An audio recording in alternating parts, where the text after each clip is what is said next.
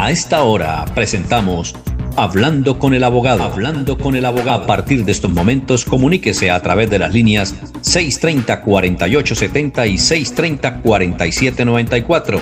Reciba toda la información y asesoría para sus problemas jurídicos con la dirección del doctor Iván Darío Calderón, abogado egresado de la Universidad Industrial de Santander con especialización en Derecho Comercial. Sean todos bienvenidos. Señoras y señores, seguimos con hablando con el abogado, con el doctor Iván Calderón, que ya se está dispuesto para resolver las inquietudes que tengan ustedes. Pero antes nos pueden, como en el día de ayer y todos los días, marcar este teléfono durante esta emisión 630-4794, 630-4870. A lo largo de la emisión estaremos dando a conocer el teléfono del doctor Iván Calderón, que generalmente atiende después de las 8 de la mañana o de las 9 cuando tenga audiencia como la tuvo ayer. Doctor Iván Calderón, tenga usted muy, pero muy buenos días. Hola Alfonso, muy buenos días. Un saludo muy especial a usted y a todos los oyentes que a esta hora se conectan en la señal de Radio Melodía. Como siempre, con todo el entusiasmo para dictar un nuevo tema jurídico y resolver las inquietudes de todos nuestros oyentes. ¿Tiene, ¿Dejó tarea usted ayer? ¿Dejó alguna tarea que recuerda? Sí, claro, don Alfonso. Este, íbamos a concretar eh, en, en valores precisos cuántos eran los topes para la declaración de renta de este año. Entonces, eh, frente a esa situación hay que mencionar que eh, usted tiene que declarar renta solamente en estos casos. En el caso en que el patrimonio bruto sea superior a 160 millones 232 mil pesos, eh, entonces aquí hay que explicar qué es el patrimonio bruto. El patrimonio bruto es básicamente la totalidad de los activos que usted tenga a su favor, ¿sí? Cosa diferente al patrimonio líquido, que el patrimonio líquido es cuando ya se hace la resta de activos menos pasivos, da un patrimonio, ese patrimonio es el como tal el patrimonio líquido.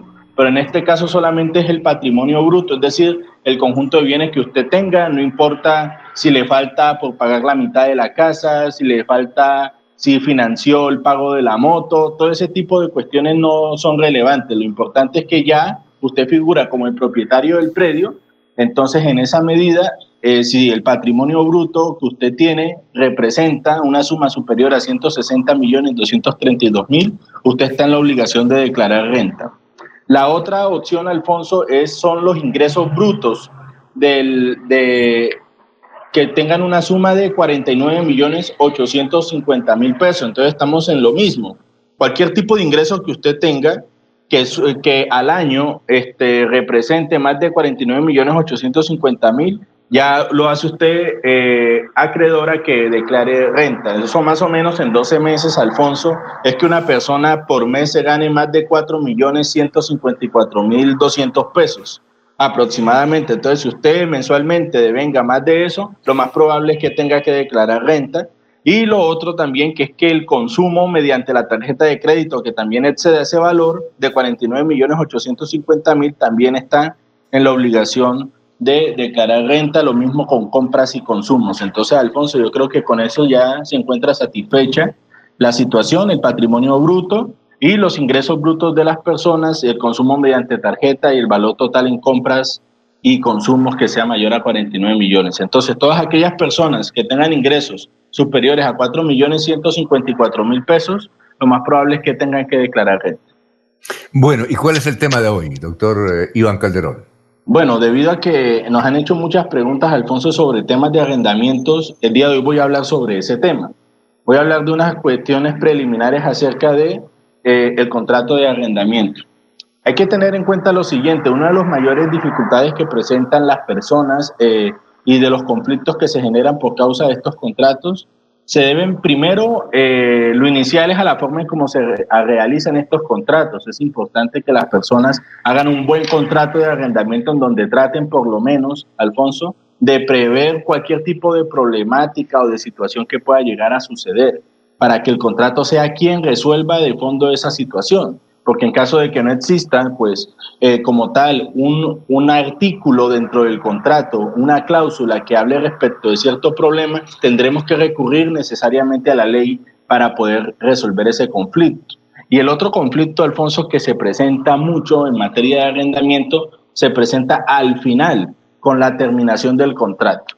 que es que hay problemas para que el arrendador reciba, eh, a veces el arrendador no quiere recibir, a veces el arrendatario está incumplido y necesita irse, pero no quiere pagar la cláusula penal. Entonces, esos son también los otros conflictos que ocurren, pero eso ya ocurre ya para finalizar el contrato o en desarrollo del mismo. Entonces, hay unas recomendaciones que valdría la pena hacerle, en este caso al arrendatario, para que se evite esos problemas, ¿sí?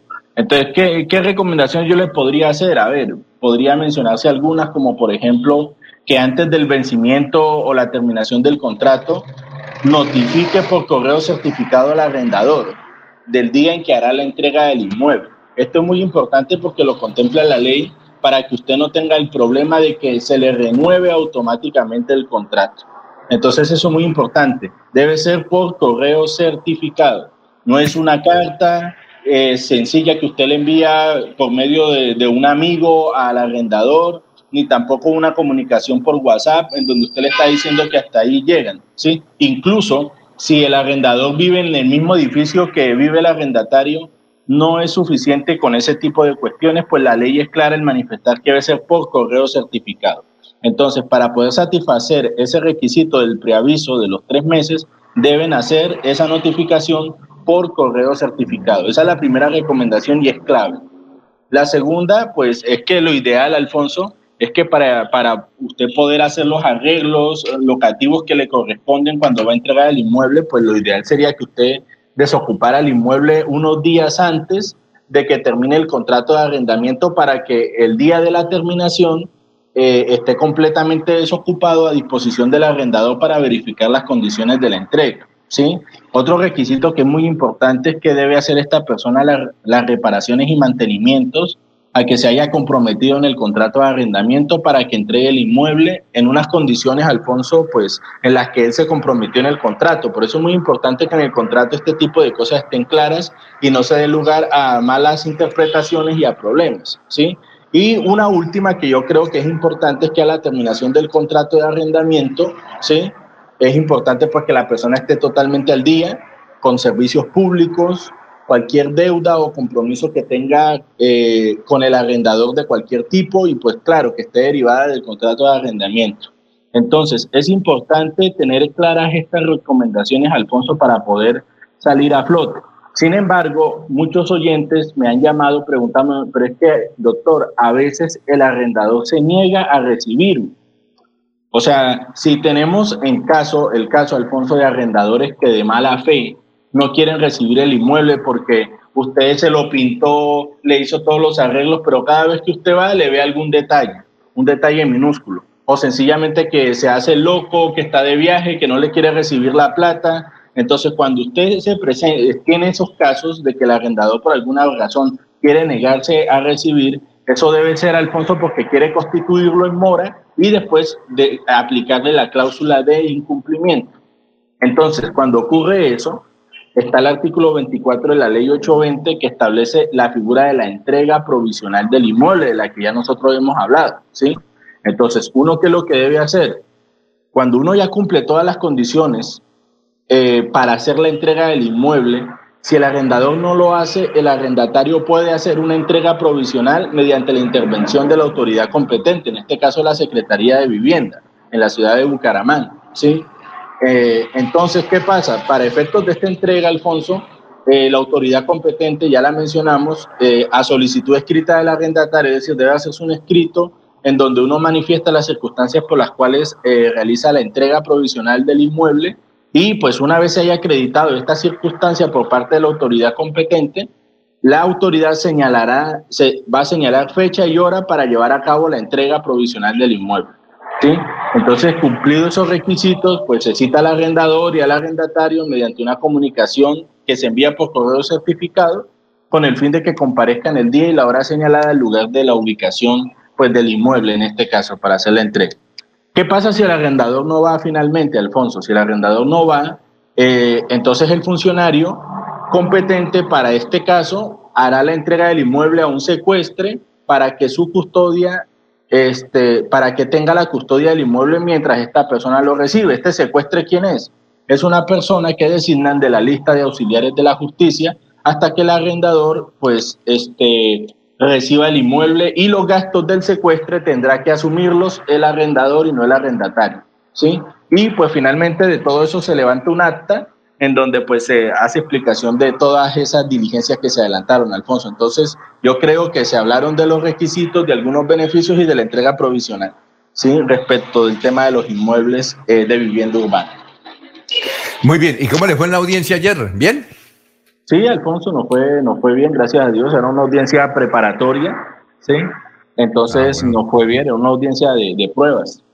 O sea que hoy no tiene audiencia, hoy puede responderle a los oyentes a partir de las 8 de la mañana, ¿no? Sí, hoy no tengo ningún problema. Desde las 8 de la mañana puedo responder cualquier inquietud que tenga el oyente. Y el teléfono del doctor es el 300, número 7, 4S6 y 37. Bueno, doctor, a raíz de una pregunta que hizo un oyente en el día de ayer, eh, esto sobre la separación, cuando se separan, cómo, eh, eh, quién queda con los hijos. Eh, hay eh, un oyente que nos dejó una pregunta en el día de ayer, un oyente del barrio La Victoria, un señor dice, generalmente en estos procesos de divorcio, quien lleva la mejor parte es la mujer para la tenencia de los hijos. Y a veces es muy difícil, pese al comportamiento de la dama, eh, que el cuidado de los niños quede en el padre y no en la madre. Eh, eso es así, es cierto, esta reflexión que hace un señor que nos escribió en el día de ayer al terminar el programa desde el barrio La Victoria. Pues a ver, Alfonso, eh, yo estoy muy inclinado hacia la reflexión que hizo el oyente. Eh, lo digo porque pues en los procesos judiciales que nosotros hemos adelantado, es muy difícil, Alfonso, realmente muy difícil que el juez este, decida entregar la custodia al padre a pesar de algunas circunstancias. De todas formas, eh, uno como abogado tiene la responsabilidad de, pues, de a través de los medios de prueba que le suministra la persona que uno está representando, hacer todo lo posible para que el juez observe que la persona más idónea para tener a los hijos es la persona que uno representa. Estamos poniendo en el caso, en este caso, el ejemplo de, del padre, ¿sí? Pero sí, es cierto, eh, muchas veces eh, eh, se prefiere eh, a, las mujeres respecto de esta situación, ¿sí? y pues no es un tema de estigmatización, ni mucho menos, sino que siempre operan unas circunstancias que tienen que ver también relacionadas con la costumbre, también con el trato. Igual forma, esto no significa, Alfonso, que la mujer, por el hecho de ser mujer, ya le van a dar la custodia de los hijos. O sea, esto es sometido a un proceso judicial, pero normalmente el juez siempre se vuelca a otorgarle la custodia a, la dama y más teniendo en cuenta pues que ella también está representada por un abogado, entonces él sabiendo esas cuestiones pues aprovecha y pues hace las solicitudes y pues en la mayoría de casos es así, pero no significa que siempre lo sea. Eh, doctor, ¿en qué casos generalmente, eh, en qué casos eh, y en qué comportamiento de la mujer el juez le da la custodia al hombre? ¿En qué casos? Bueno, a ver, lo que en estos casos lo que toca demostrar primero es un total abandono por parte de, la mujer respecto de las responsabilidades que ella tiene eh, para el ejercicio de la custodia. Lo otro que también se observa, Alfonso, y que es muy importante, es la capacidad económica eh, de las personas a la hora de, pues, de otorgar la custodia, porque no es lo mismo eh, tener a un hijo que tener dos o tres, ¿sí? Entonces, dependiendo de las circunstancias del caso, uno puede mirar qué factores pueden eh, funcionar a favor. El otro también es el tiempo o la disposición que se tenga para el cuidado, la corrección, ¿sí? Y el aprendizaje como tal de los niños.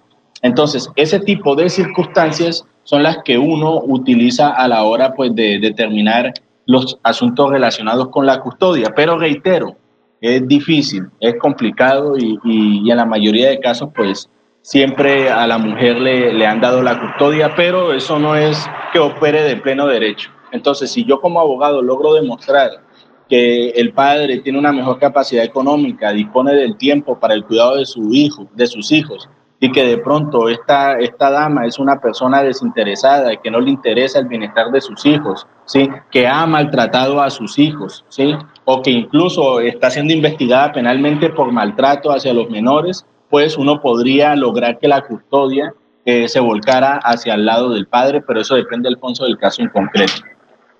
Eso, eh, bueno, aquí nos escribe un señor de Puente Sogamoso y la pregunta él tiene que ver con eso. Él dice, eh, se, tienen cuatro hijos, obviamente pequeños, menores de edad, cuatro hijos menores de edad, y se están separando. Dice, es posible que se llegue a un acuerdo para la custodia de los hijos, que dos los custodio, lo que va a ser mi mujer y dos yo. Sí, claro, eso, esos arreglos se pueden, Alfonso, hacer. Eh, es más, se puede, se puede incluso llegar al acuerdo de que la custodia sea compartida, ¿sí? O que la persona va a responder eh, eh, se van a dividir las cargas económicas, Alfonso, a la hora pues, de, responder económicamente por sus hijos y esos acuerdos se pueden hacer sin ningún inconveniente. Lo acá, lo más importante es que eh, se haga una valoración de lo que realmente le conviene a los niños, ¿sí? Porque acá lo que se piensa es en los niños y no en los intereses de los padres. Entonces, si bajo esos acuerdos se va a garantizar el interés superior del niño y aparte ellos no van a verse mermados en su desarrollo, en su en, su, en, desplegar todas sus capacidades, pues no habrá ningún inconveniente. Pero este, este arreglo que plantea debe ser de mutuo acuerdo. ¿sí? Ah, bueno, eh, del barrio Provenza nos escribe un señor y nos pregunta que si generalmente para un contrato de arrendamiento él es el arrendador, eh, se puede obviar, se puede obviar, dice él, si se puede obviar el fiador o fiadores? Bueno, esta es una pregunta interesante, Alfonso, porque eh, jurídicamente hablando, no hay ninguna obligación a que uno constituya garantías para la realización de contratos. Es decir, usted y yo podemos firmar, Alfonso, un contrato de arrendamiento y yo de pronto porque le tengo cariño, le tengo aprecio, no voy a ser flexible con usted y no le voy a pedir fiadores. Eso no hace que el contrato sea inválido. ¿sí? Entonces, hacer un contrato sin fiadores es perfectamente legítimo, no hay ningún problema. En la práctica sí se presenta una dificultad, Alfonso, porque tal vez yo usted lo quiero mucho, le tengo mucho aprecio, pero desgraciadamente usted empezó a incumplirme, ¿sí? Y si usted empieza a incumplirme, eh, yo voy a tener que demandarlo y si usted no tiene ningún bien, ninguna propiedad para poder embargarle, pues va a ser muy complicado, va a ser realmente muy complicado pues uno recuperar ese dinero. Entonces, desde el punto de vista jurídico, no hay ningún problema que usted haga contratos de arriendo sin, sin constituir fiadores o codeudores, y en la, eh, pero en la práctica, en caso de incumplimiento, usted va a tener un problema si esta persona no tiene bienes con que respalden pues, el pago de esas deudas. Muy bien, eh, a propósito, no me di cuenta, pero tenía ahí una otra pregunta relacionada con lo mismo. Este señor que nos escribe y es lo siguiente, que si eh, no se pide fiador, pero si eh, el señor tiene algún bien, alguna prenda, si se puede utilizar eso. Sí, claro, no hay ningún problema. Ah, si, el arrendatario, si el arrendatario directo tiene garantía, tiene un trabajo, tiene patrimonio, pues y él no tiene, digamos, un fiador o un codeudor y usted considera que reúne los requisitos, pues le puede hacer el contrato sin ningún inconveniente. Bien, eh, una señora nos escribe y nos dice, pregúntele al doctor, porque es que eh, eh, ayer hubo una, una noticia sobre que los delitos sexuales en mujeres y niños, en atropellos de delitos sexuales en mujeres y niños, no tenían prescripción. mi nieta buscó en Google y me dio lo que quería decir prescripción. Eh, pero no entendí. Quisiera que el doctor me explicara. Esta señora se llama Sofía, Sofía Ardila, y vive aquí en el barrio del centro de la ciudad de Bucaramanga. Dice que vive en el centro de la ciudad de Bucaramanga. Que si fuera tan amable, ¿qué es prescripción? Bueno, un saludo muy especial para nuestro oyente, la señora Sofía. Y sí, claro, con mucho gusto le voy a comentar qué significa prescripción desde un punto de vista mucho más práctico, sin, sin ahondar en, conceptos jurídicos, Alfonso. A ver, eh, para la señora Sofía, eh, nada es eterno en el mundo, es decir, usted tiene plazos para pagar, tiene plazos para cobrar, y lo mismo ocurre en la justicia penal. A usted no lo pueden investigar por la comisión de un delito toda la vida, ¿sí? en la ley y en la vida hay unos términos, hay unos tiempos. Entonces, la ley en materia penal prevé unos tiempos para poder hacer investigaciones. Entonces, si una persona es asesinada, por ejemplo, ¿sí? La ley prevé un tiempo que tienen para presentar denuncias y para realizar las investigaciones. Si ese tiempo se pasa, pues ya no se puede hacer esa investigación porque ocurre el fenómeno de la prescripción. Entonces, ¿qué es la prescripción? La prescripción es el término que la ley le concede en el caso penal eh, para la investigación o denuncia de delitos. Entonces, al ser los delitos eh, sexuales contra menores imprescriptibles, significa que esos delitos se van a poder investigar siempre. Es decir, que nunca un fiscal pueda poder argumentar que como ya pasó el tiempo, ya le toca archivar las diligencias porque no se puede hacer nada. Cuando se habla de imprescriptibilidad, se supone pues que el delito se puede investigar indefinidamente hasta que se encuentren las pruebas. Eh, igual forma, Alfonso, delitos imprescriptibles son, por ejemplo, los delitos de lesa humanidad, los delitos eh, que violan el derecho internacional humanitario, esos delitos son imprescriptibles, entonces se pueden investigar en cualquier momento, entonces esa es la respuesta para nuestro oyente. Muchas gracias a la señora Sofía, que nos escucha aquí en el centro de Bucaramanga. Eh, aquí otra pregunta. Tengo un lío con la operadora Movistar eh, me están cobrando algo que yo no, no autoricé. Y, ahora me amenazan con llevarme a la parte jurídica. ¿Qué debo hacer? ¿A dónde me quejo? ¿Qué solución hay? Yo ya leí, doctor, su teléfono para que a partir de las 8 de la mañana eh, lo llame, pero en este caso eh, ella me pregunta, ¿qué debo hacer ahí frente a esta operadora que me tiene un dolor de cabeza desde hace seis meses? Bueno, Alfonso, ahí lo que debe hacer ella eh, preliminarmente es presentar un derecho de petición ante Movistar, eh, realizando una queja o solicitando información de los motivos por los cuales ellos les hacen ese incremento y pues que ella considera que eso viola sus derechos como consumidora. Ya después de, que le llega la respuesta a este derecho de petición, ella puede iniciar una acción de protección al consumidor ante la Superintendencia de Industria y Comercio. ¿sí? Esos son, digamos, los pasos que se pueden adelantar en ese caso. Entonces es muy importante hacer el derecho de petición, pero no cualquier derecho de petición. Se le recomienda que sea un derecho de petición bien fundamentado jurídicamente para que Movistar responda eh, de acuerdo a los criterios jurídicos que ahí se esbozan. Entonces, eh, le, pedimos a la oyente que tal vez nos llame después de las 8 para nosotros este, mirar la posibilidad de realizar ese derecho de petición. Eso, e, estos hechos se presentan mucho, ¿no? Sobre todo aquí hay muchas quejas, siempre nos llegan preguntas eh, contra operadoras, contra Gasoriente,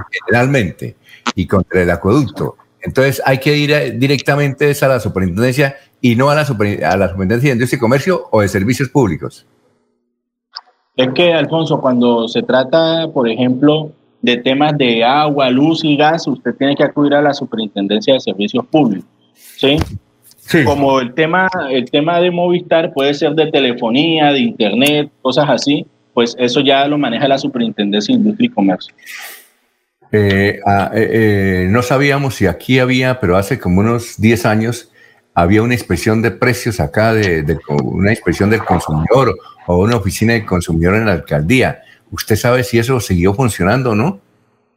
Pues Alfonso, hay una oficina de, la superintendencia que es de protección al consumidor que queda en el, en el, queda en la 15, queda en, en, el Pegali, centro, creo. En el centro comercial Pegali, sí, sí, claro.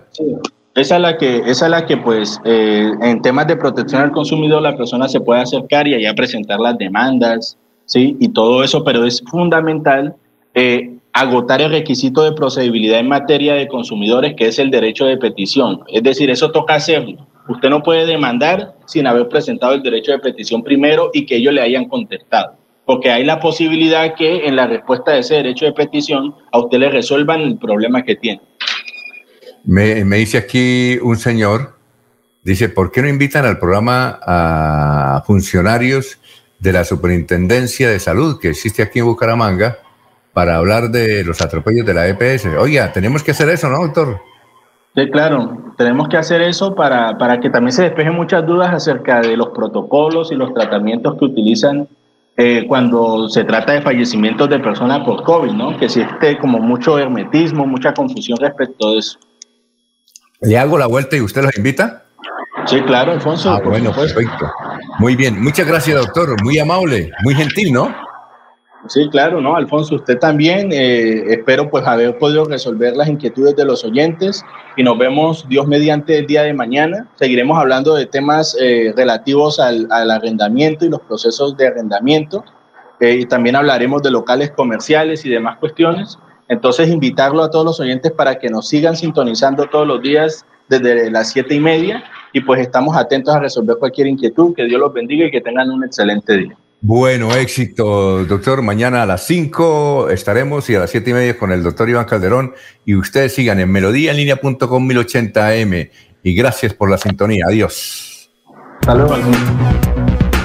Los invitamos a una próxima emisión de este su programa Hablando con el abogado. Hablando con el abogado. Comuníquese durante todo el día con el doctor Iván Darío Calderón al celular 300 766 6637 300 766 6637. Agende su cita y reciba la solución a su problema jurídico. Gracias por la sintonía.